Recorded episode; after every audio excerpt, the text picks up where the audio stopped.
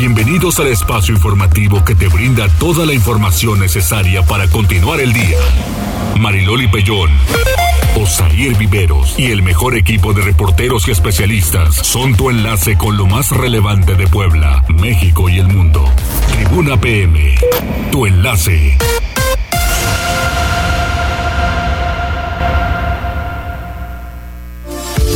¿Qué tal? ¿Cómo están? Muy buenas tardes. Un placer saludarles en este martes, martes 15. Es quincena, muchachos. Cuídenla, cuídenla. que les vaya muy bien. ¿Cómo están en cabina? ¿Todo en orden? ¿Sí? Qué bueno. Tienen cara fresca porque hace un calor de aquellos. ¿Cómo estás, Jazz? ¿Todo bien? Todo bien, muy buenas tardes. ¿Y tú, Osair, cómo te va? Yo llegando, mira. Hombre, llegando. Yo llegando, barriendo en safe. Eso está muy bien, ¿no? Sí, muy bien, muy bien. Qué Muy buenas tardes a todos ustedes, a quienes nos están escuchando en trabajo, en la oficina, en la casa, en el coche, ¿no? Si van Sí. manejando, pues maneje con precaución, Creo ármese de paciencia. Hace mucho calor, Mucho dicen por calor. ahí. Creo que había una manifestación por la 27 y Boulevard eh, 5 de mayo. No sé si llegaron a fiscalía, pero estaba cerrado por ahí. Yo vi mucha cerquita, gente. cerquita. Sí. Entonces, bueno, pues ya sabe. Ahí este tomar las precauciones necesarias. Y mientras tanto, ¿cuáles son las vías de comunicación? Que se pongan en contacto con nosotros, ya sabe, la línea en cabina 242 1312, también nos puede llamar a la línea de WhatsApp 22 23 90 38 10. Y bueno, en redes sociales, bueno, nos, puede encontrar, permítame, voy a abrir aquí, en las cuentas de Twitter, arroba noticias tribuna, arroba mariloli arroba viveros guion bajo tribuna, o dejarnos algún mensajito en la transmisión de Facebook Live.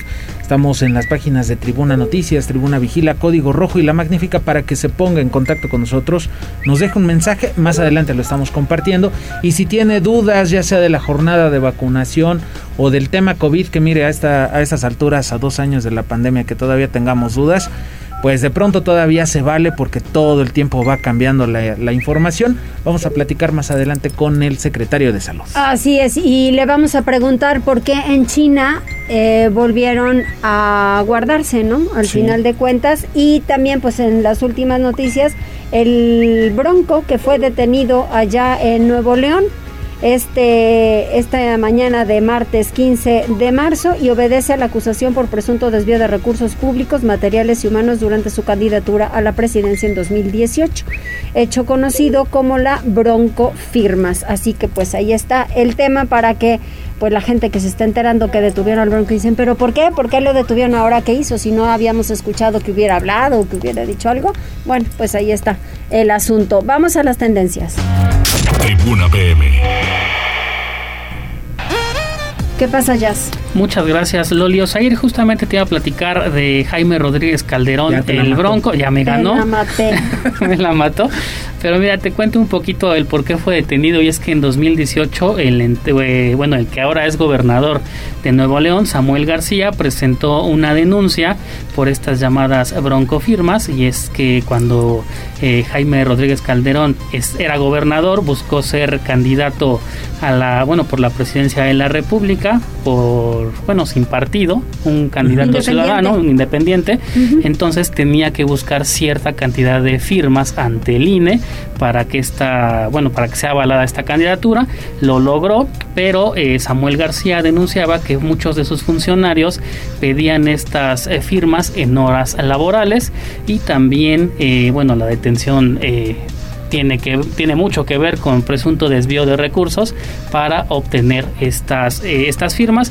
Pero lo curioso del caso que es este parte también de las tendencias es que se presume que va a ser trasladado al pen- al penal número 2 de Apodaca Nuevo León. Es un penal nuevo relativamente nuevo y que fue construido bueno mandado a hacer por Jaime Rodríguez Calderón cuando era gobernador. Le va a tocar estar en ese penal que su administración construyó. También eso es bastante curioso Para que lo conozca bien igual y nunca se enteró cómo era. para que lo conozca. O a lo mejor le hizo como Pablo Escobar, que se construyó su propia cárcel, fue y se escapó de. Ay, no, ya usted. Qué bárbaros. Y, y a- y hablando de Jaime Rodríguez Calderón, ya hay bastantes memes, bastantes, eh, bastantes buenos. No sé si los han visto, te les voy a enseñar uno. Hay que recordar que cuando Jaime Rodríguez Calderón fue candidato en el debate presidencial, eh, se hizo muy popular la declaración que dijo que a los eh, delincuentes se les debería mochar la mano. Ah, ah, y estos, razón. y estos Este. memes que están en redes también están bastante buenos, se los enseño. Ay, no, no, no, qué horror. Ay, no, yo ni lo quiero ver.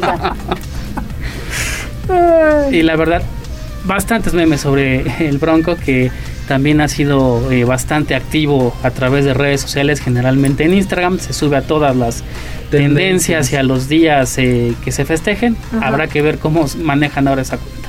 Ay, Dios mío. Bueno, Sí, la verdad es que el community, si es que no era él, supongo que no era él, pero las cuentas las tenía, e- era bastante bueno para subirse a las tendencias, la verdad. A ver cómo le va ahora. A ver cómo le va. Y hasta aquí lo más importante que tenemos en Tribuna Noticias. muchísimas gracias, Jazz. De nada.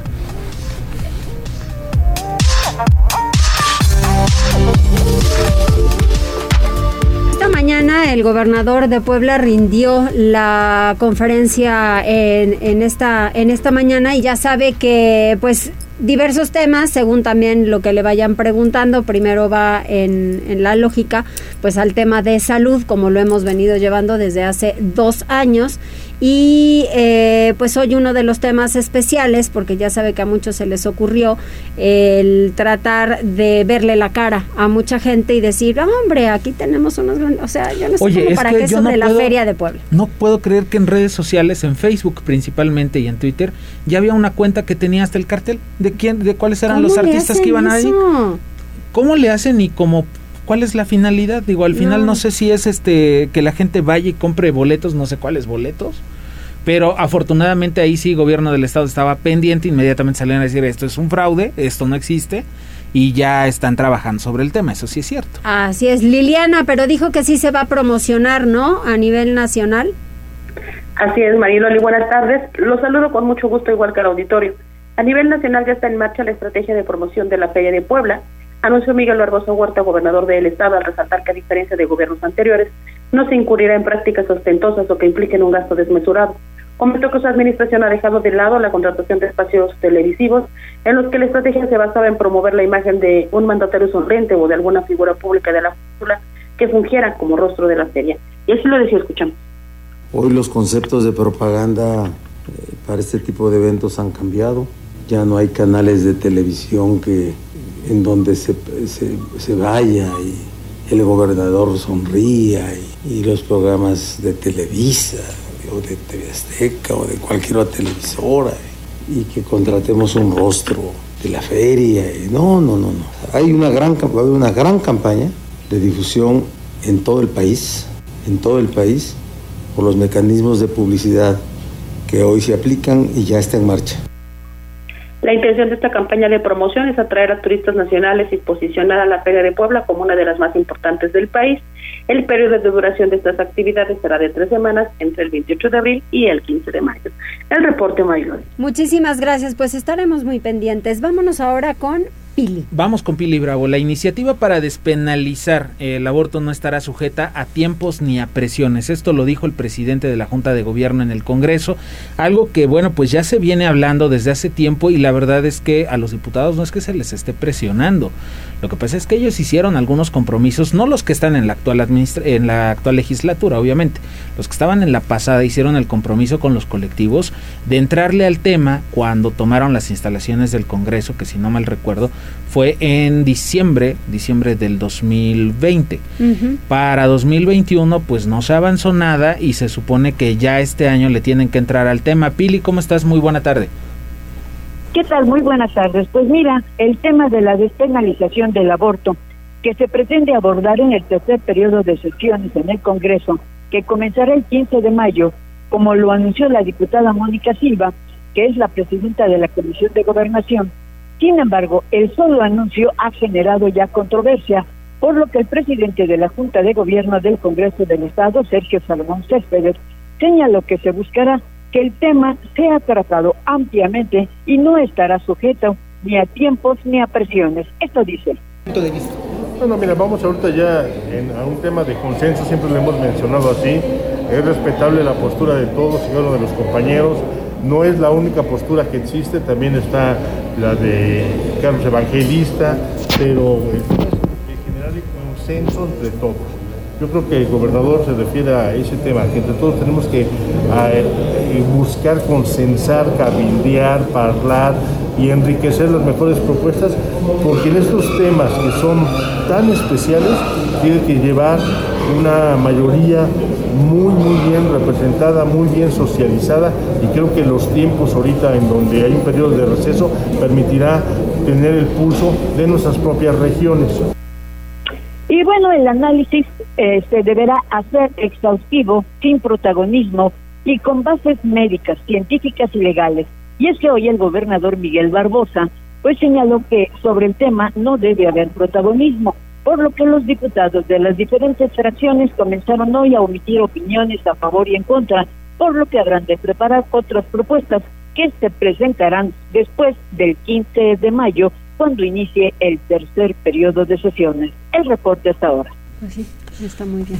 Muchas gracias, Pili. Y vamos a regresar con Liliana Tecpanecatl, porque sobre lo mismo, sobre la despenalización del aborto, bueno, pues el gobernador del estado, Miguel Barbosa, dijo que se va a decidir desde los poderes públicos y le pidió a los diputados que ya se dejen de protagonismos. Adelante, Liliana. Muchas gracias, te saludo de nueva cuenta, Osair, con mucho gusto. Pues efectivamente, fíjate que pues la despenalización de la interrupción voluntaria del embarazo es un tema que implica el análisis de aspectos sociales, culturales y religiosos, sobre todo en Puebla, en donde el arraigo de ciertos valores aún es importante. No obstante, este tema se definirá desde los poderes públicos. Así lo afirmó Miguel Barroso Huerta, gobernador de Puebla, al indicar que este tipo de situaciones están a cargo del Estado y de ninguna otra instancia paralela. Agregó que la despenalización del aborto tiene que madurarse y conducirse con mucho cuidado, y así lo decía. Y ese es un gran, gran tema social, cultural y religioso, que en Puebla este valor es muy importante. ¿eh? Desde luego es el Estado el que resuelve, ¿eh? no ninguna otra instancia paralela a las definiciones, no. Las definiciones en Puebla las toman los poderes públicos. Aprovecho para comentar que al ser un asunto tan delicado, podría echarse a perder con actitudes protagonistas por parte de los legisladores, por lo que aprovechó para pedirle a los integrantes del Congreso local que se abstengan de utilizar esta causa con fines individuales. Y eso es lo que dijo. Les, les digo a los legisladores que no echen a perder el tema, protagonizando, que lo cuiden. Es un tema de todos y de todas, en México inclusive, en Puebla. Entonces no, no es correcto la protagonización individual por un tema tan grande. Cuídenlo para que sea una cosa ordenada en su momento. En otro tema comentó que aquellos personajes que han comenzado a reunirse con miras a figurar en la escena política del 2024 están en su derecho, aunque considero que este tipo de reuniones no sirven para algo. La mejor forma de perfilarse al proceso electoral del 2024, comentó el mandatario, es hacer territorio, no colgándose de la promoción de la reforma eléctrica, sino ayudando a la gente, ofrecer apoyos y gestiones, pero sobre todo dar buenos resultados en su labor como diputados o funcionarios públicos, si es que lo son. Hagan de la política una actividad constructiva, dijo el gobernador. Es el reporte. Muchas gracias, estaremos pendientes. Y vamos con Gisela porque al menos seis empresas están interesadas en operar el alumbrado público y la semaforización en Puebla ante este proyecto y programa del cual había convocado a medios de comunicación para poder informar hace dos semanas. Adelante, Gisela. Así es, Mariloli, te saludo con mucho gusto, igual que a nuestros amigos del auditorio, y te comento que el titular de la Secretaría de Administración del municipio, Bernardo Rubarena García, informó que un total de seis empresas solicitaron las bases para participar en la licitación de alumbrado público y semaforización, mismos que rebasan los más de 700 millones de pesos. En una entrevista el funcionario negó que la licitación sea un traje a la medida para Citelum, firma que ofreció el servicio durante la primera administración del alcalde Eduardo Rivera Pérez. Y es que mencionó, además de dicha empresa, pues otras también buscan este contrato por lo que negó que no solo se haya dado el tiempo suficiente para solicitar los requerimientos, sino que destacó si participaron algunas empresas. Indicó que entre los requerientes se encuentran firmas poblanas y también nacionales, resaltando que la parte innovadora es que a partir de un monto de los más de 700 millones, la autoridad municipal pone un piso de 16.500 luminarias, mientras que los licitantes ofertan al alza. Escuchemos. No, en términos generales es normal este, eh, que, ingresen esas empresas. Está Traffic Light, eh, Engintra, eh, Citelum, Cemex, Nacional, en fin, este, creo que hay buena participación. A mí me parece que lo importante de este nuevo modelo de licitación es la puja hacia arriba, o bien una especie como eh, de subasta en función de los servicios. O sea, la parte innovadora que tiene este proceso de licitación es que eh, a partir de un monto de los más de 700 millones de pesos que se invertirán para alumbrado y semaforización, nosotros ponemos un piso, ponemos más de 16.500 luminarias, por ejemplo, que hay que sustituir. Y entonces los licitantes empiezan a ofertar más a la alza. Aseveró que este modelo conlleva una puja una vez que manifestó es una especie de subasta en función de los servicios.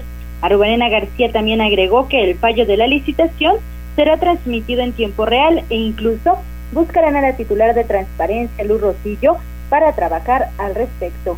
La información. Muchísimas gracias. Gracias Gisela. Estaremos pendientes porque al final, mire, el alumbrado desde luego que es básico y en muchas zonas se requiere para el tema de la seguridad. Y la semaforización, bueno, ¿qué les voy a decir? No nos podemos ir frenando en cada calle, sobre todo con esas norte y sur, que qué barbaridad. Para ir al centro es que es un suplicio. O bajar es verdaderamente imposible. Y por cierto, están arreglando la 3 Sur. ¿A qué altura van? Entre la 41 y la 39. Entonces, hay calles cerradas, sobre todo inmediaciones de donde está bienestar. Sí. Sí, sí, este, la maquinaria está ahí ya desde el domingo que yo lo di a conocer porque me topé con, con, ella y ya pregunté. Y ya están muchas calles cerradas, por ahí hay una agencia funeraria, este, un colegio particular, entonces tómelo en cuenta porque, pero a ver, ya esa calle urge que se arregle. Va a ir desde el Boulevard 5 de Mayo, que ya habían adelantado hasta la 41, y ahora se van de la 41 hacia la 11. O sea, van del Boulevard 5 de Mayo hacia arriba, hacia el norte. Vamos con Alfredo Fernández. Abandonan feto en un basurero de San Bartolo. Alfredo. Así es, Marcela. Buenas tardes y buenas tardes a todo el auditorio. Este reporte del 911 ocurrió aproximadamente a las 11 horas con 55 minutos de este martes, en el que indicaban que habitantes de la zona, al acudir a tirar su basura en un contenedor eh, metálico a un costado de la escuela secundaria número 80, encontraron un feto humano. Elementos de la Policía Municipal de Puebla, a bordo de las patrullas BP 714 y BP 701, atendieron el reporte y al revisar confirmaron que se trataba de un cuerpo sin vida de un bebé en gestación de aproximadamente cuatro meses, por lo que el área fue acordonada en el cruce de las calles Alcanfor y la calle Nogal del conjunto habitacional. Hasta hace algunos momentos se llevaban a cabo las investigaciones en el lugar y bueno, el cuerpo ya fue retirado y serán eh, después de pues que se revisen las, cámaras de la zona y pueden dar con las personas que eh, pues eh, tiraron en este sitio a el cuerpo del pequeño. Hasta aquí la información, Marilali. Muchísimas gracias, gracias Alfredo y vamos con Daniel. Vamos con Daniel Jacome porque sentencian a prisión a sujetos acusados de homicidio, pero se trata de dos casos diferentes. No sé si usted se acuerde me parece que fue por ahí de 2018-2019, el caso de un joven que fue golpeado por sus compañeros o por unas personas que estaban comprando en una tienda de conveniencia aquí en la avenida Juárez y eh, la 17 Sur fue en diciembre. Lo golpearon al grado de que lo dejaron inconsciente y lamentablemente poco después esta persona falleció. Obviamente los sujetos están detenidos, ya fueron sentenciados y eso nos lo presenta Daniel Jacome.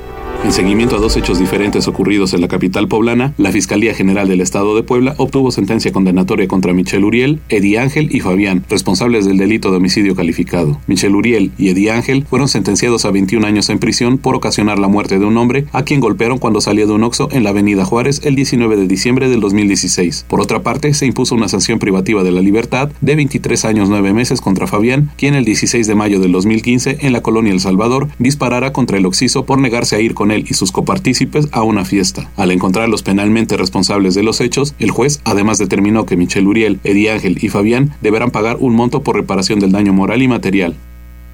Pues sí, muchas gracias, gracias. Daniel, tenemos a gente conectada. Gracias, Enrique Guevara, por cierto. Dice Rodrigo Martínez, buenas tardes, ya andamos por aquí. Saludos.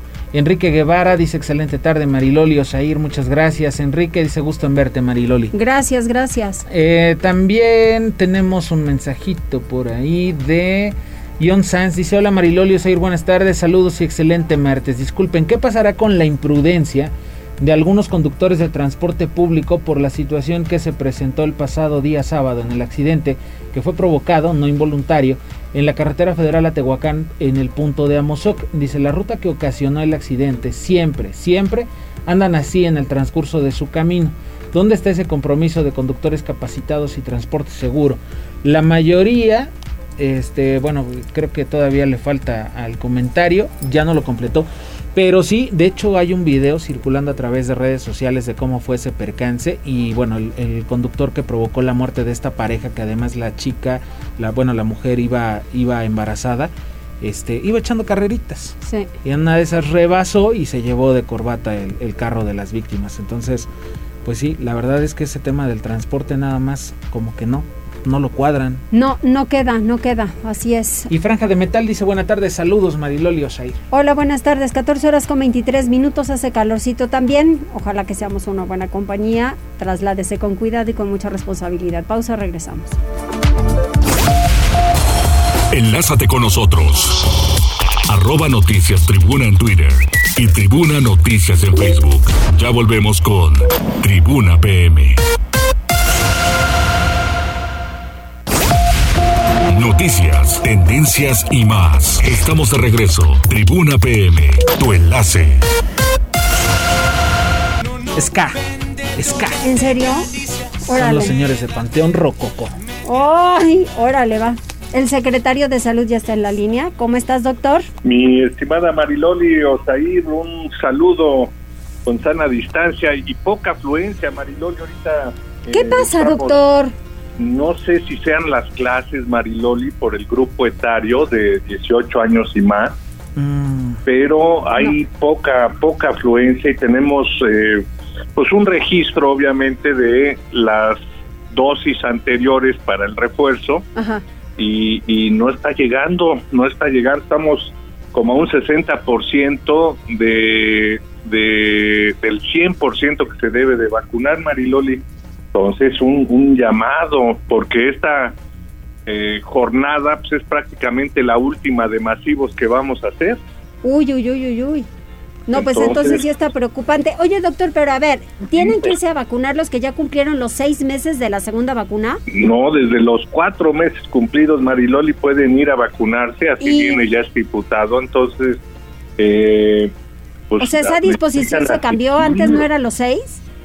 Empezó a los seis, luego la bajaron a los cinco y luego a los cuatro meses. ¿Quién la bajó, tu doctor de allá de México? Este es la federación, eh, todo el Plan Nacional Correcaminos, que es pues, los encargados de la distribución y aplicación de la vacuna, son los que ponen las políticas eh, de aplicación y las fueron bajando, bajando y ahorita eh, pues ya estamos en el rango de 18 años y más y ellos cumplen sus cuatro meses casi exactitos ahorita.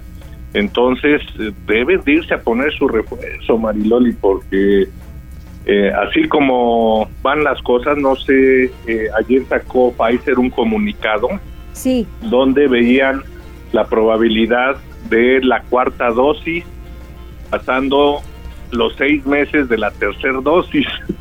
Entonces ya uno no, no, Obviamente eh, ellos llevan estudios longitudinales sí. donde eh, aprecian que, empieza a, caer la producción de anticuerpos. Muy probablemente se quede como influenza, ¿no? De que una vez por año hay que estarse aplicando la vacuna eh, para la COVID-19, pero por el momento están ya viendo la posibilidad de una cuarta dosis seis meses después del refuerzo.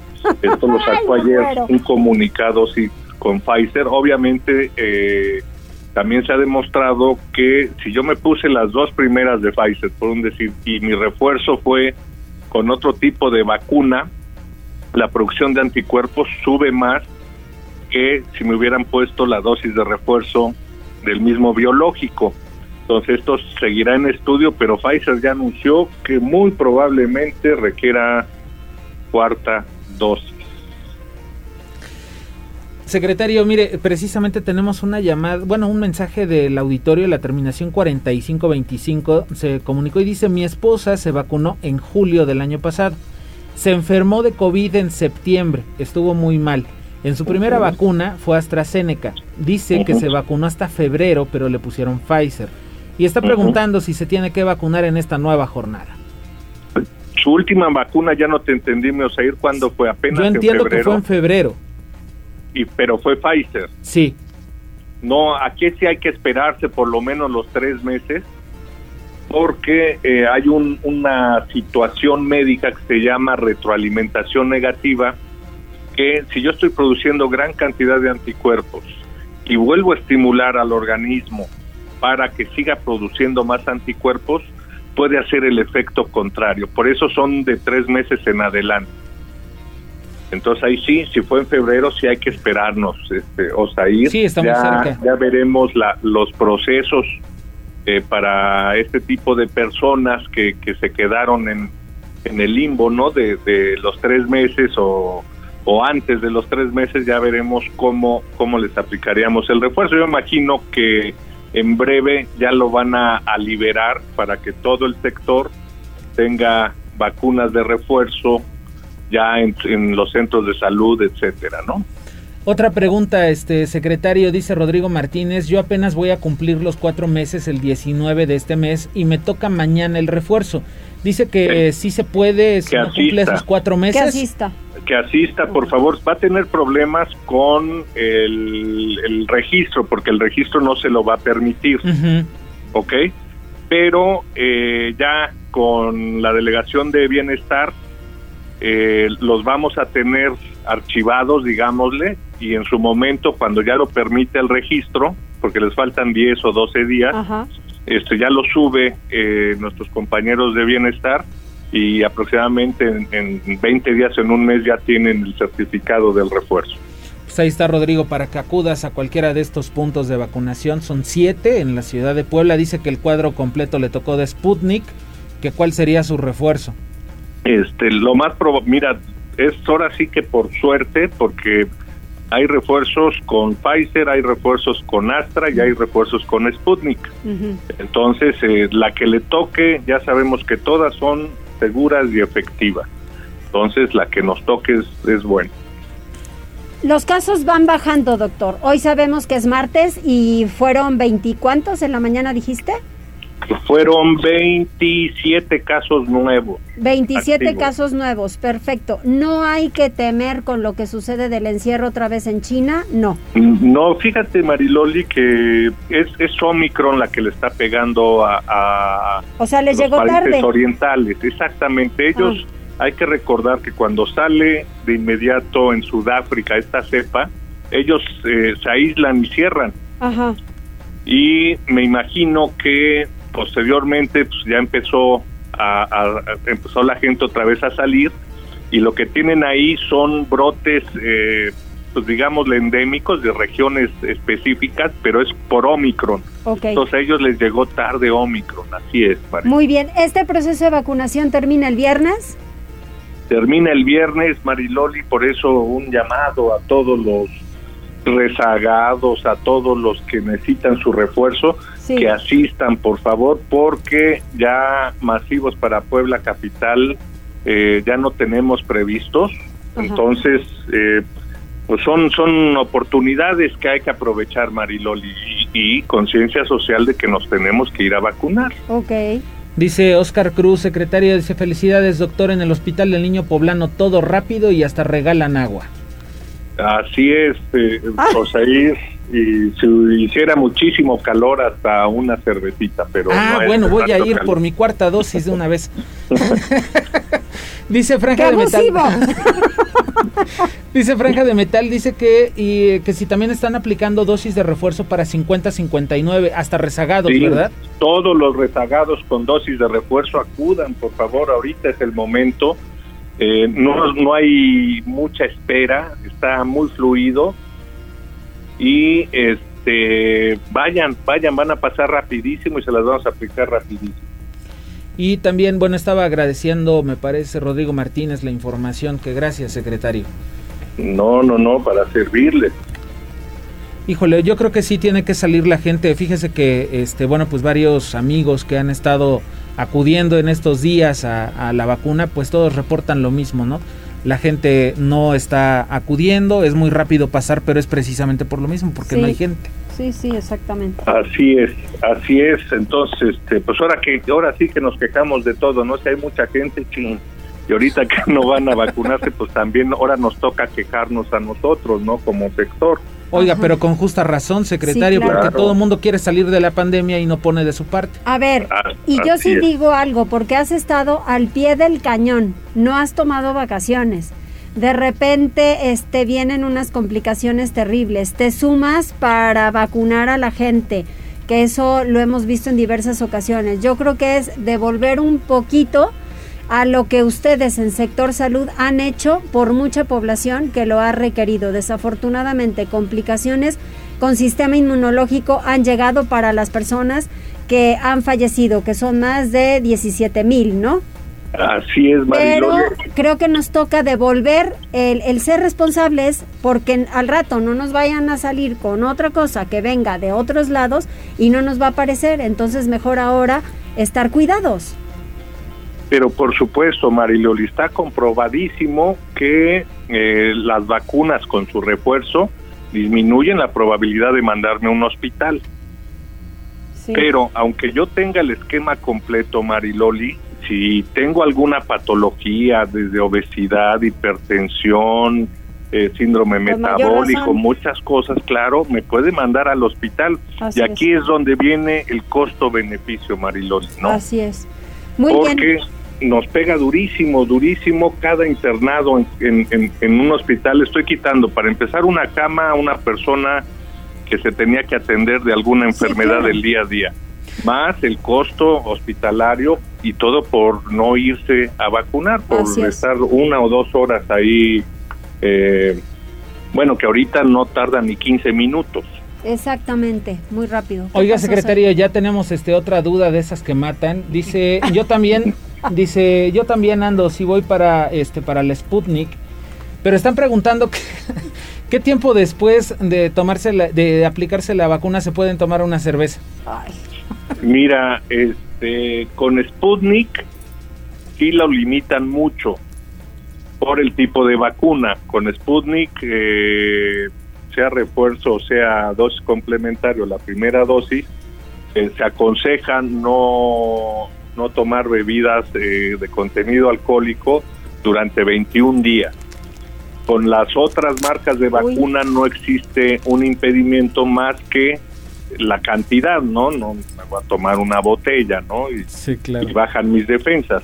Entonces, eh, con Sputnik sí, es, sí son muy específicos en eso, de que debe de uno de estar, eh, pues sí, abstemio durante Bueno, 21 días. Pero a ver, doctor, este es- muy bueno el, el poderse poner el refuerzo, aunque te toque de lo que te toque, te esperas 21 días y ya después puedes tomar la cerveza que se te dé la gana y Así no es. estar lamentando si a lo mejor en algún momento que se enferman pueden llegar hasta el hospital. Primero no la salud, no salud. Primero, Primero. exacto, que, que esto, que el otro, salud, pero primero la del cuerpo. Gracias, doctor. Adelante, mi Mariloli Altair.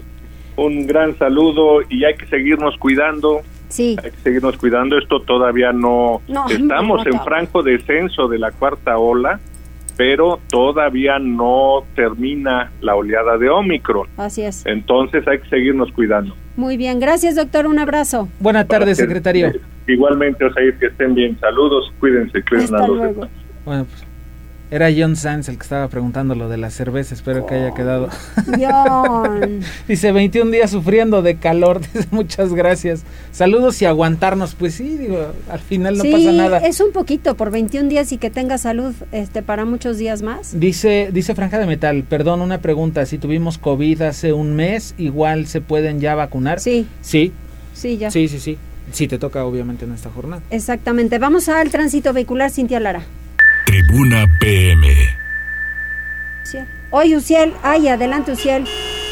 Hola, muy buenas tardes, Mariloli. Te saludo con mucho gusto y a toda la amable auditoria de Tribuna PM. En este martes compartimos el deporte vial. Al momento encontrarán tránsito fluido a la avenida 15 de mayo desde la diagonal de Profesores de la República hasta Boulevard Hermano Serrán. Y sobre Boulevard Shonaka entre la 36 Norte y Boulevard 5 de Mayo. Además, hay buen avance sobre el circuito Juan Pablo II entre la 24 Sur y la 2 Sur. Por otra parte, amigos, tomen sus precauciones ya que se registra carga vial en la 31 Poniente entre Boulevard Atisco y la 19 Sur y sobre la avenida Las Margaritas desde la calle Independencia hasta la 16 de septiembre. Asimismo, hay ligero tráfico sobre Boulevard 5 de Mayo entre la 4 Norte y la 2 Oriente. Hasta aquí el reporte vial y a todos nuestros amigos de Tribuna PM que tengan una excelente tarde. Muchísimas gracias, Social, y mientras tanto eh, vamos a hablar de otras cosas. Vamos rápidamente con Pili Bravo. Vamos con Pili Bravo porque en la última sesión del segundo periodo del Congreso, bueno, pues aprobaron la ley de educación y a los integrantes de la Comisión de Búsqueda de Personas Desaparecidas, Pili. Bueno, bueno. Pili, adelante. Ah, gracias. Bueno, pues se está celebrando en estos momentos la última sesión del segundo periodo de sesiones en el Congreso de la, del Estado en donde, bueno, entre otras cosas, ha sido aprobada la ley de educación. Es decir, esto permitirá que se pueda continuar con las escuelas de tiempo completo, lo cual habrá de dar un beneficio a más de 90 mil alumnos de 660 escuelas en toda la entidad. Esto fue aprobado y bueno, pues los diputados acaban de aprobarlo. También eh, se ha aprobado a los integrantes de la Comisión de Búsqueda de Personas Desaparecidas y que, eh, bueno, pues eso es importante porque con esta comisión, bueno, pues se atenderá de manera directa el reclamo de muchos colectivos que han estado pues señalando la necesidad pues de vigilar qué realiza la Fiscalía General para lograr el objetivo de hallar y de realmente buscar a las personas desaparecidas. También los integrantes han sido eh, han presentado en estos momentos ya su protesta formal. Otros temas que han sido abordados o que en esta sesión que será muy larga, pues es también eliminar el, el delito de ultraje, que bueno, pues esto también homologa con la ley federal. Las personas ya no podrán ser detenidas en caso pues de que cometan alguna falta, alguna falta que se pueda considerar de respeto a alguna autoridad, sobre todo policías, y que no amerite que sean aprendidos. Estos y otros temas han sido abordados, repito, en esta sesión, pues que todavía está en proceso. Ese reporte desde el Congreso del Estado. Muchas gracias, Pili. 14 horas con 42 minutos. Vamos a los mensajes y regresamos porque también vamos a platicar con Samuel Stone sobre el tema de Rusia y Ucrania. Enlázate con nosotros. Arroba Noticias Tribuna en Twitter y Tribuna Noticias en Facebook. Ya volvemos con Tribuna PM. Noticias, tendencias y más. Estamos de regreso. Tribuna PM, tu enlace. Continuamos en Tribuna PM, 14 horas con 47 minutos. Mucho hay que saber, especialmente en este día, porque iban a llegar a negociaciones eh, allá en, en Ucrania y Rusia, pero pues a ver, el que sabe más es Samuel Stone. ¿Cómo estás, Samuel? Buenas tardes, muy bien, muchas gracias, muchas gracias por la invitación. A ver, ¿qué sabes de, de esto en, en cuanto a la guerra? ¿Sí han llegado a poder platicar hoy un poco más? ¿Llegaron a negociación o esto todavía no tiene arreglo, Samuel? No, realmente no tiene este arreglo todavía en este momento y yo creo que vamos a tener que tener mucho cuidado eh, no eh, conforme estas negociaciones avanzan todavía mañana ya ahorita pues en Europa ya es ya es de noche mañana van a continuar las conversaciones entre los dos países. Este sin embargo me parece que hay que tener mucho cuidado con lo que vaya a, tratar de prometer Rusia no repetidamente se ha quedado claro que eh, Rusia promete ciertas cosas como por ejemplo eh, no permitir corredores humanitarios, o sea, espacios para que las personas puedan salir de las ciudades ucranianas asediadas por Rusia y luego atacan esos mismos corredores, ¿no? Sin, permitir que salgan las personas de, esas ciudades y de esas zonas. Entonces, eh, yo creo que eso es muy difícil. Rusia ha dicho varias veces que tiene eh, varias demandas, ¿no? Varias peticiones de Ucrania para llegar a un, a un, a un cese de fuego y son cosas que pues para Ucrania son casi imposible de, aceptar. Es la, es la secesión de, de territorio, que, que, Ucrania reconozca que Crimea le pertenece legalmente a Rusia, es aceptar la independencia de estas dos autoproclamadas repúblicas populares de Donetsk y de Luhansk, en el este de Ucrania, otra pérdida de territorio nacional por parte de Ucrania. Y además Rusia pide que Ucrania cambie su constitución para prohibir las Fuerzas Armadas ucranianas, o sea, eliminar las fuerzas militares del país y para asegurarse de que Ucrania nunca entre a la OTAN, ¿no? la alianza eh, militar con Estados Unidos. estas son cosas que Ucrania realmente no puede aceptar y a menos de que Rusia esté dispuesto a cambiar esas eh, peticiones, no creo que Rusia eh, vaya a aceptar un, un, acuerdo pues que contenga esas, esos puntos. Oye Samuel, en este caso, por ejemplo, bueno, no sé, no sé si ya haya algunas repercusiones para México, si nos pudieras de cierta manera como orientar en ese aspecto porque hablábamos de que sí las iba a haber para México sobre todo por todas las relaciones que tenía este país con esos dos países en particular. Ya habíamos visto por ejemplo que nos iba a pegar por eh, en el tema de la tortilla me parece en el pan, por las importaciones que tenía México. Pero cuáles otras eh, afectaciones en la cuestión económica se han visto que no sepamos nosotros Sí, pues creo que quizá la que a lo mejor sí, sabemos, pero, pero no hemos mencionado, ¿no? Es la energética.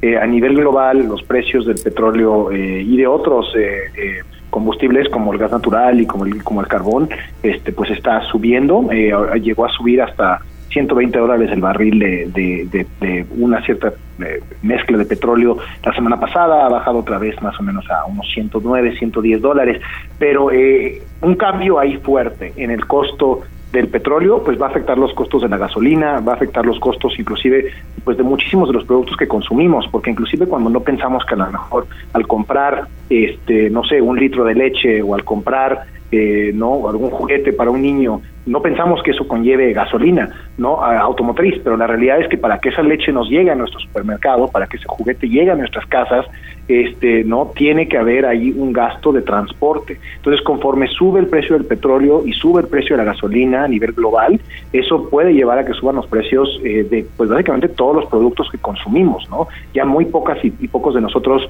eh, consumimos puro producto local, ¿no? Casi siempre estamos comprando cosas en supermercado que en muchos casos vienen de otros países países, este, o pedimos cosas por el internet, ¿no? Muchos nos hemos devuelto consumidores en Amazon y otros servicios, y pues todo eso, todos esos precios que se ven impactados por el por el precio de la gasolina, eh, que pues está impactado por el precio del petróleo, ¿no? Entonces, eso es una muy importante. Y justamente el tema alimenticio, lo que mucha gente creo que se le olvida es que Rusia y Ucrania son dos de los países productores eh, de, de, granos, ¿no? En particular trigo, soya y varios otros de los más grandes del mundo. Ucrania se le ha llamado no la, la, digamos la, la, base agrícola del continente europeo. Entonces más que nada ahorita eso está pegando en Europa, pero yo creo que a, relativamente corto plazo vamos a empezar a ver aquí también eh, quizá no una falta de, de, pan y de tortillas y cosas así, pero sí yo creo un incremento en, en los precios de, de esos productos eh, y pues es algo que a todos y a todas nos pega, ¿no? Creo que no hay no hay nadie en México que no tenga tortillas y o pan en su casa, entonces. sí. Exactamente. Oye Samuel, y otra pregunta que yo te quería hacer, o sea, ¿qué es lo que se necesita o qué es lo que tendría que pasar en este momento? Digo, obviamente, además de la voluntad y de la disposición, para que, eh, para que cesara este conflicto. Sí, pues no hay nada que vaya a pasar, yo creo, en, mi opinión personal es que no va a haber un fin a este conflicto a corto plazo. O sea, lo que Rusia está pidiendo es inaceptable para Ucrania. O sea, es como si entraran, es como si entrara ¿no? Estados Unidos o algún otro país a México y te dijera, bueno, sí, vamos a hacer la paz con tu país, pero solamente si cedes la tercera parte de tu territorio nacional. ¿no? En la época desde la Segunda Guerra Mundial eso no sucede. ¿no? Legal bajo el derecho internacional. Entonces, a menos de que cambie Rusia sus, sus demandas, ¿no? que cambie Rusia lo que pide eh, a cambio de, un cese de fuego en, Ucrania, eh, yo creo que el conflicto no va a terminar. Ahora, entonces, eh, a, corto plazo, ¿no? A mediano plazo, ¿no? A semanas o quizá meses, ¿qué podría suceder? Hay varias opciones. Una, pues es que Rusia meta más tropas a Ucrania. Ahorita ya tiene probablemente más de 200 mil tropas involucradas en Ucrania eh, y sin embargo no ha podido tomar la mayoría de las ciudades principales del país. ¿no? Entonces una opción es que Rusia meta más tropas eh, y que pueda acabar derrotando la resistencia ucraniana, que básicamente Rusia tome control físico de, de toda Ucrania y eh, pues pueda imponer sus, sus, sus condiciones, no digamos de manera militar. La otra es que el conflicto más o menos siga como va. Que básicamente con el apoyo eh, eh, militar que le han dado los países de la Unión Europea y los Estados Unidos a Ucrania y con las sanciones a la, economía rusa, que Rusia ya no tenga la habilidad de meter más tropas y más armamentos a Ucrania, que los ucranianos sigan con la defensa tan eh, sólida que han hecho hasta el momento y que básicamente esto se vuelva un, un conflicto a más largo plazo, en donde, en donde eventualmente Rusia tiene o que retirarse porque ya no pueden fondear y, no económicamente el conflicto por las sanciones o este no en donde eventualmente sí se llegue a un acuerdo eh, pero donde Rusia cambie sus condiciones. Eh, entonces para mí esas son las, las, las, dos maneras en que esto se termina entonces viéndolo del lado de Estados Unidos y miembros de la OTAN lo que han querido es ahorcar a Rusia económicamente porque si ellos también se lanzan por la vía de la agresión y la vía de armas, entonces eh, pues esto estallaría, obviamente. Absolutamente, ¿no? Tanto el presidente Biden de los Estados Unidos como el secretario general de la, de, la OTAN, uh, Jens Stoltenberg, han dejado muy claro que de ninguna manera se va a involucrar la OTAN de manera agresiva en Ucrania. O sea, ni siquiera para poner lo que lo que ha pedido Ucrania ya por varias semanas, que es establecer una zona de donde no pueden volar aviones rusos. Eh, o sea, básicamente meter aviones de la OTAN en territorio ucraniano y decir, si entra un avión ruso en esta zona, le vamos a disparar. Pues eso sería básicamente la Tercera Guerra Mundial, lo han dicho ya muy claramente varias figuras, incluyendo el presidente Biden. Entonces, Estados Unidos y la OTAN no van a intervenir directamente en el conflicto en Ucrania, no van a tener enfrentamientos con fuerzas rusas. Entonces, eso sí, yo creo que no sucede. La única manera en la que esto pudiera eh, eh, escalarse, digamos, es si eh, Rusia lleva a cabo una agresión en contra de algún país de la OTAN. ¿no? Hace unos días hubo un ataque ruso a una base militar en Ucrania, pero es una base militar que solo está a unos 16 kilómetros de la frontera con Polonia, que sí es país de la OTAN. ¿no? Entonces, si uno de esos ataques, eh, a, propósito o no, ¿verdad? llegaran a llevarse a cabo dentro del territorio de algún país miembro de la OTAN, ya sea Polonia, los países bálticos, Rumanía, entonces en esa situación sí se escala a una tercera guerra mundial, porque entonces también han dejado Biden y Stoltenberg muy claro que cualquier eh, ataque a un país de la OTAN pues será eh, tratado, como lo requieren los, los, los, tratados internacionales de la OTAN, eh, como un ataque sobre Estados Unidos. Y entonces Estados Unidos entra a defender a Polonia o al país que sea. Claro, muy bien. Pues eh, Samuel, la próxima semana yo creo que dar algunos días y estaremos en comunicación contigo. Como siempre, muchas gracias y muy bien explicado.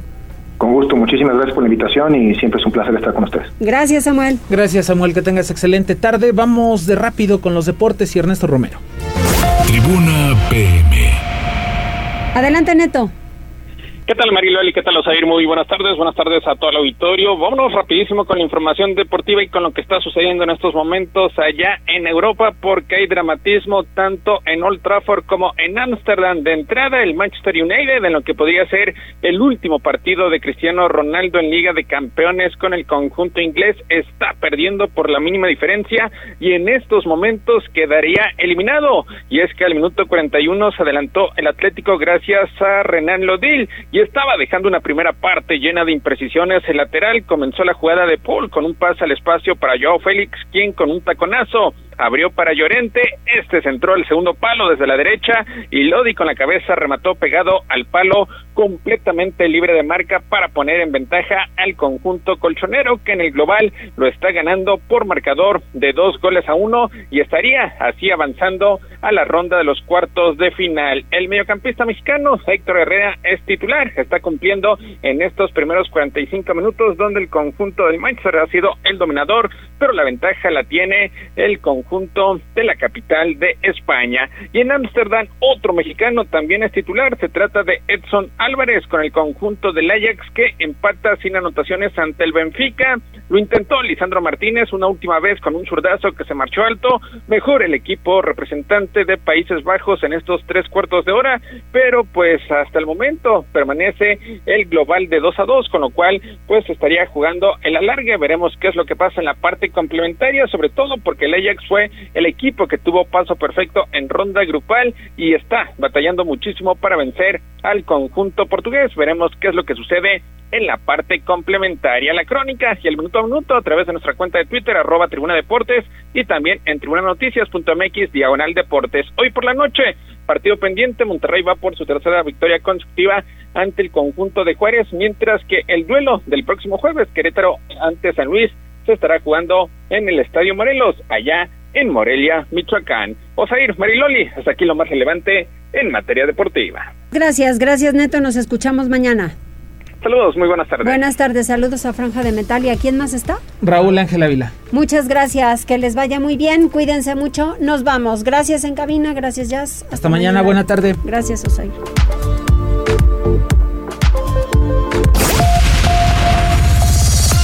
Gracias por enlazarte con nosotros. Seguimos informándote vía redes sociales. Arroba Noticias Tribuna y Tribuna Noticias en Facebook. Tribuna PM es un producto de Tribuna Comunicación. Fuerza en medios.